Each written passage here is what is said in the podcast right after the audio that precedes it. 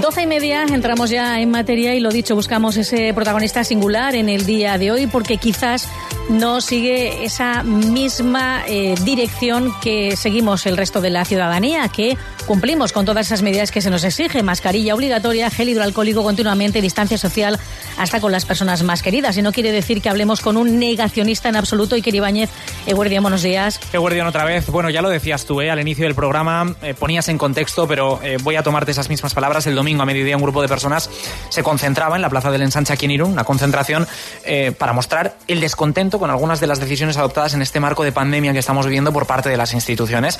En esta concentración, en la que por cierto tuvo que intervenir la Archancha porque no se respetaban algunas de las medidas, participaba nuestro protagonista de hoy, que es Juanjo Martínez. Él es médico cirujano y si bien algunos dicen que es negacionista, como decías, él asegura que no lo es. Mm, ya saben los oyentes la importancia que aquí le damos en la radio todo lo que está ocurriendo pues en torno a esta pandemia gira desde marzo casi la totalidad de nuestra programación, ya sea de forma directa o indirecta, pero nos ha parecido en cualquier caso oportuno llamarle a él eh, para conocer de cerca antes de juzgar qué tiene que decir sobre esto que está ocurriendo y cuáles son sus ideas o posiciones. Nos atiende ya hasta ahora Juanjo, Juanjo Guardián, bienvenido. Buenos días. ¿En calidad de qué le invitaron a usted a esta concentración? Oye, primero trátame de tú, por favor, te lo agradecería, que me encuentres más cómodo. Venga, pues te, te tuteo. Vale, y en segundo lugar, bueno, pues me invitaron como persona o como médico que soy, que, tiene unas inquietudes de todo lo que está pasando y que tiene unas opiniones pues eh, diferentes a, a, las medidas que se están tomando a nivel oficial, ¿no? Es decir, yo desde que empezó la pandemia, como médico, no soy microbiólogo, ni virólogo, ni inmunólogo, soy cirujano, pero cuando empezó con la pandemia como médico empecé a ver cosas que no me terminaban de encajar, que y me hicieron pues, pues un poco pensar qué estaba pasando, empezar a estudiar, a ver qué había de, cierto en todo esto y, a, contrastar bibliografía médica, ¿no? Y vi que, que, bueno, pues que había cosas que no me encajaban para nada. Y de ahí, bueno, pues eso lo he manifestado públicamente más de una vez y por eso supongo que me invitaron a, participar en la concentración de ayer.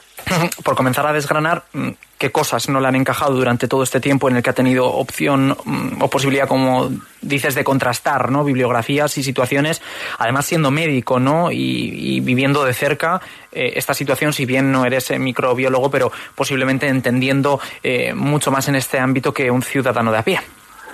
Bueno, ya que me das la oportunidad de, expresarme en, la cadena Servirun, te agradezco mucho. Lo primero que dije ayer y lo que quiero decir también es que yo no soy negacionista de nada. Me han tachado de negacionista, sé que por el pueblo han corrido WhatsApps con, esa información. Incluso me ponían de jefe de, negacionistas, que no soy jefe absolutamente de nada.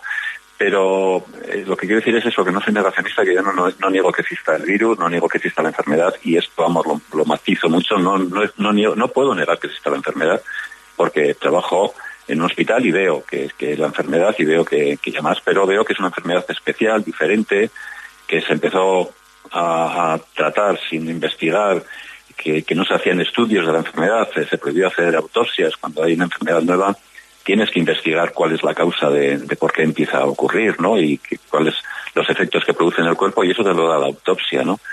Y, menos mal que unos eh, anatomopatólogos italianos se saltaron a la torera la normativa de la OMS del gobierno italiano y hicieron autopsias y vieron que lo que se estaba haciendo no era adecuado.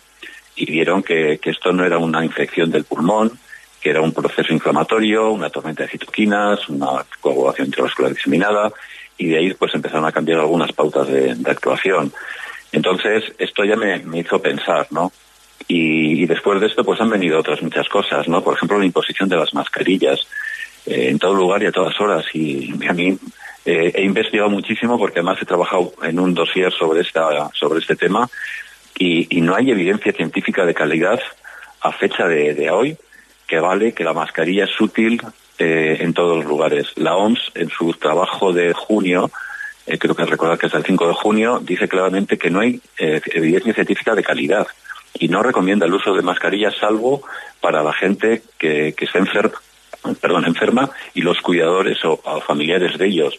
Y dice que si hay que, si alguna institución quiere poner la mascarilla, tiene que hacer una serie de cosas que es como informar por qué se pone, para qué se pone, informar del uso, de las medidas que hay que tener cuando se pone una mascarilla, de los efectos secundarios que tiene la mascarilla, que de esto no se dice absolutamente nada, y los tiene y muchos, y además que hay que hacer trabajos de investigación sobre esto.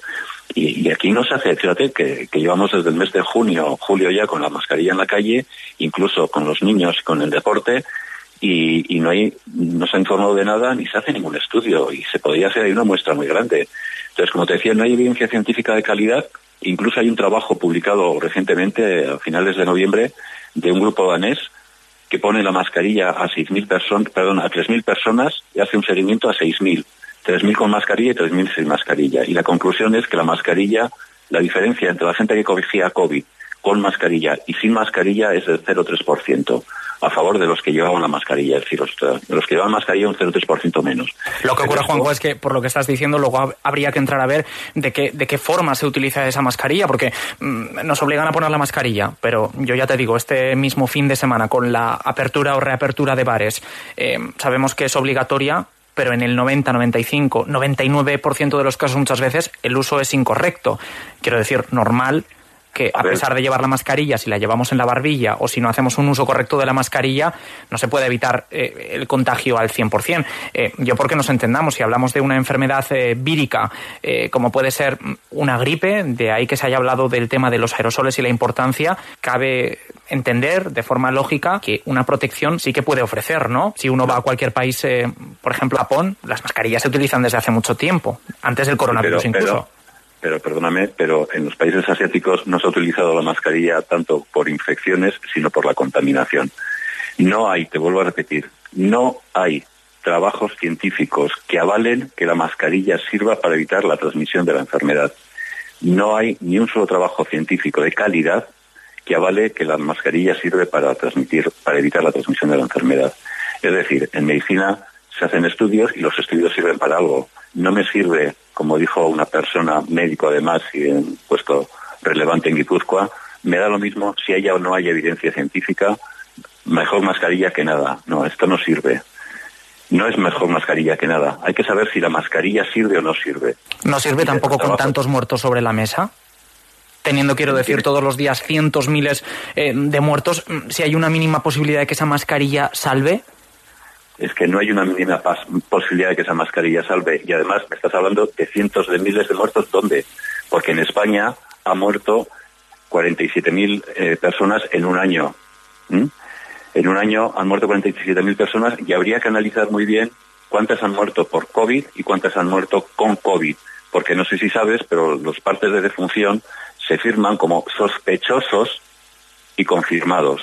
Y de esos sospechosos, e incluso diría que de los confirmados pueden ser confirmados por una PCR eh, positiva. Pero una PCR positiva también tiene muchos fallos.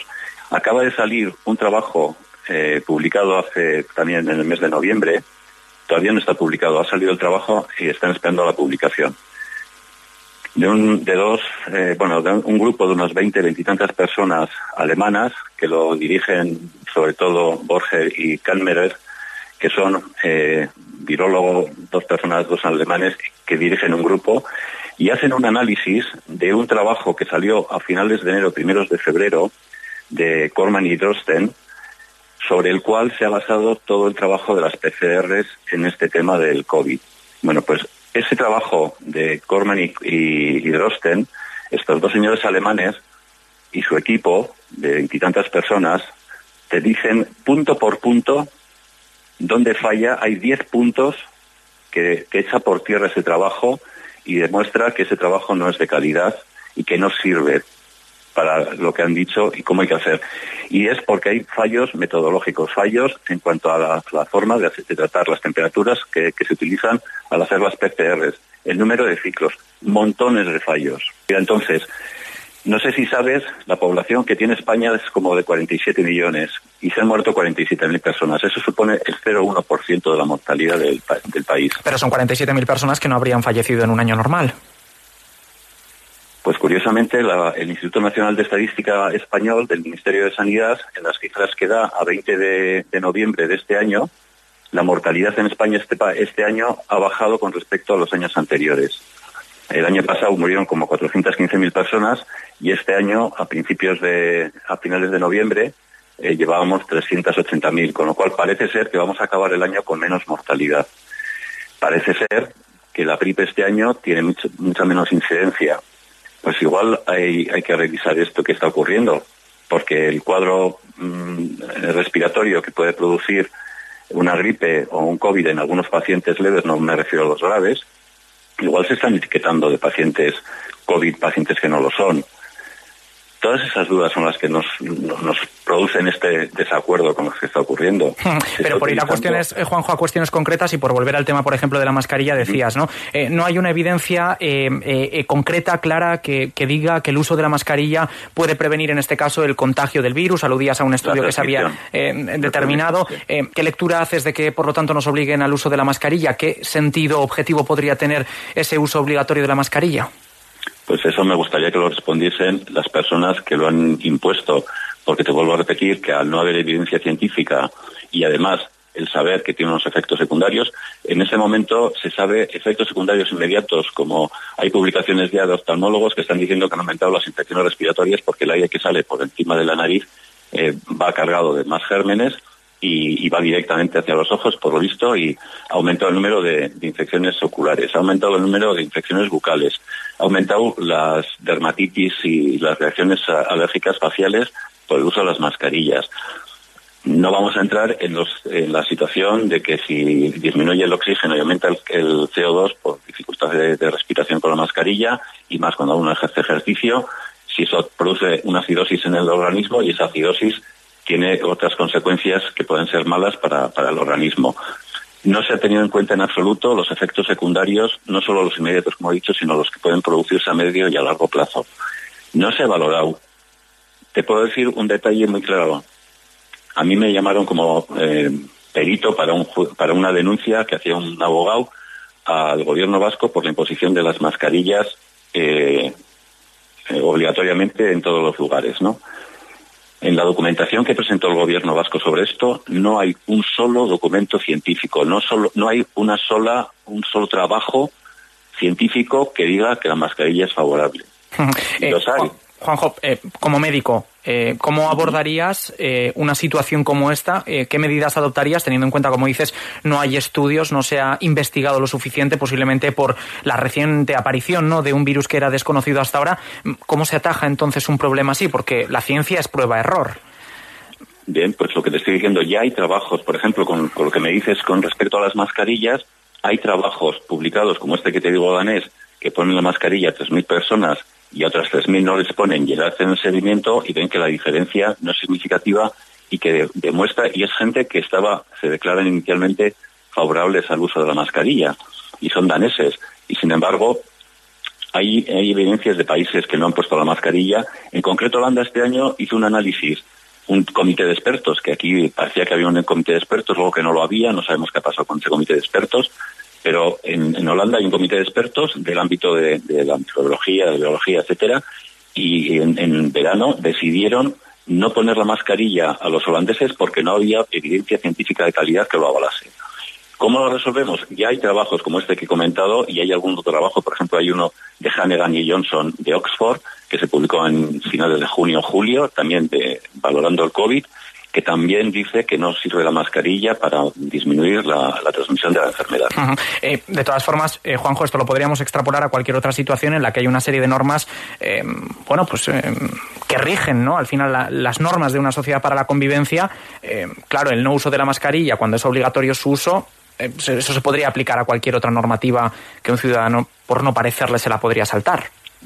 Sí, hay una, una una frase de, Gandhi que dice que cuando una norma es injusta, lo más justo es saltársela.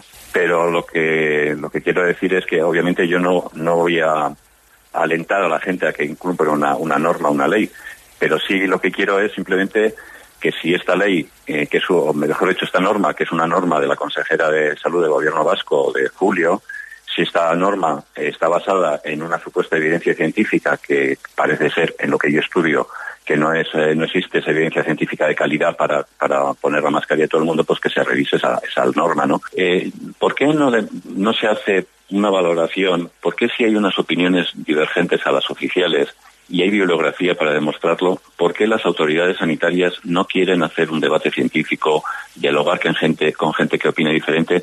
Que yo soy un médico de aquí que no tengo mucha trascendencia para nada, ni la pretendo, ni, quiero convencer a nadie de nada, sino inducirles a, pensar y analizarlo.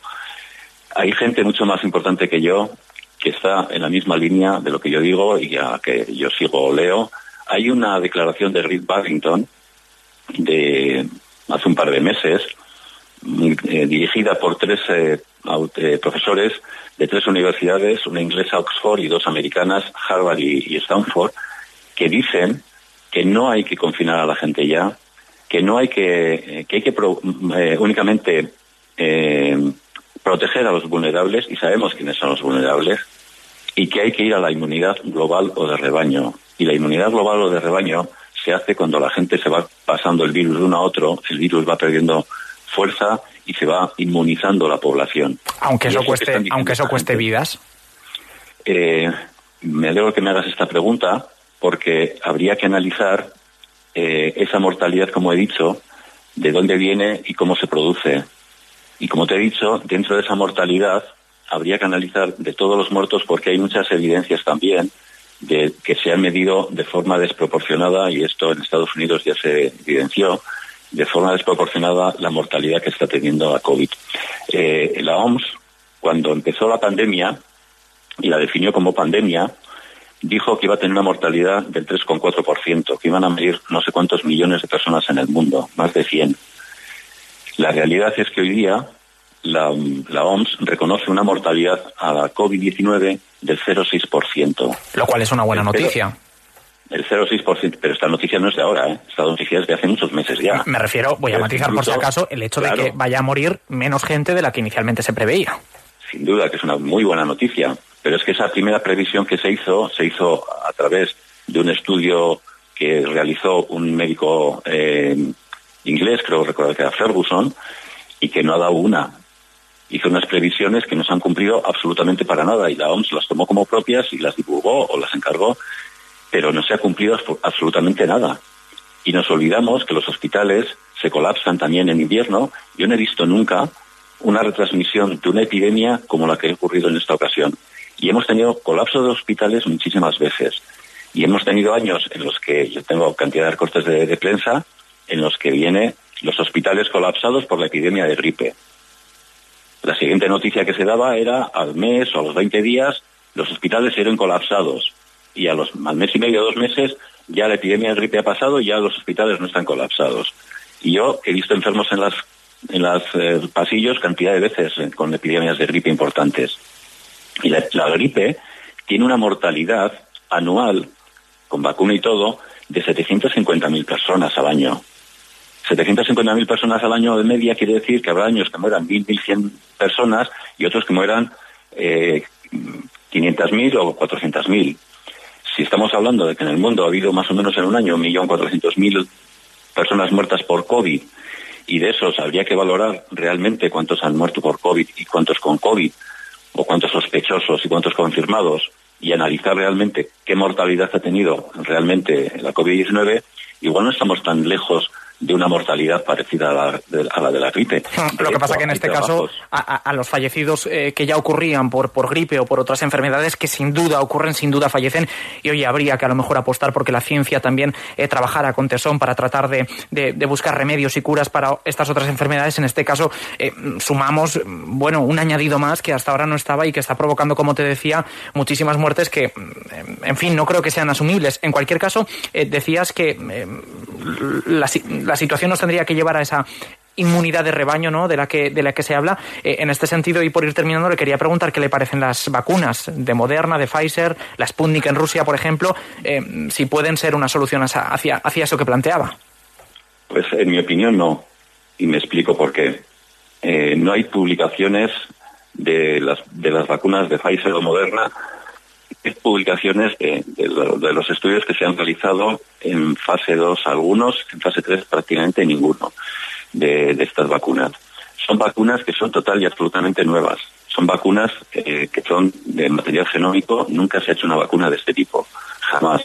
De hecho, no se deberían de llamar ni vacunas, porque el Ministerio de Sanidad español define la vacuna como eh, gérmenes atenuados. Y esto no son gérmenes atenuados. Es otro tipo de medicamento que lleva a una que induce a, producir una serie de reacciones en la célula para protegernos de esto. No hay trabajos publicados. Además, los trabajos que se han hecho de investigación se han hecho en gente joven, sana en mayor parte. Hay pocos pacientes mayores de 70 años con patologías. Y sabemos que la COVID-19, el 95% de la mortalidad ocurre en personas de más de 70 años y con una, dos o tres patologías. Esto está más que demostrado que, es así, que la, COVID-19, la mortalidad sobre todo, afecta a gente mayor. Efectivamente me vas a, me puedes decir, no, no, pues también hay gente joven sana. Bien, efectivamente puede haber gente sana, pero también eh, habría que analizar cuánto de sanos, porque todos los años, yo siempre pongo el mismo ejemplo, todos los años o con cierta frecuencia en la Beovia se mueve gente sana que hace deporte. Y una de las cosas que ocurre cuando uno hace deporte y cuando hace deporte de intensidad es que en las siguientes horas después de hacer deporte nos baja la inmunidad. Hay muy poca eh, evidencia de, afectación de, gente joven y en los niños. Entonces, volviendo a la vacuna, eh, lo que te decía, vacuna nueva que se ha experimentado en gente joven, sana, que apenas se ha probado en gente mayor con enfermedades, que, esa, que hay que dirigir, con lo cual poca posibilidad tenemos de saber si esa vacuna va a servirnos para la gente mayor con, patologías. Bueno, las dudas que en cualquier caso son buenas porque ayudan a plantear em, un debate que siempre si se realiza con el em, máximo respeto, pues eh, bienvenido, bienvenido sea. Y en este caso, bueno, supongo que el tiempo mm, nos dará la perspectiva y sobre todo nos dará mayor información a lo que pueda estar ocurriendo. Hay que entender también que la gente, bueno, necesita creer en las em, instituciones eh, que rodean, si bien puede haber mm, dudas o se puede cuestionar, claro, toda opinión y toda crítica es absolutamente eh, legítima. Y bueno, pues eh, el, tiempo dirá. Lo deseable es que salgamos todos de esta situación eh, cuanto antes. Juanjo Martínez, en este caso médico cirujano, le agradecemos su opinión aquí en la cadena Sena Radio Muchas gracias, buenos días.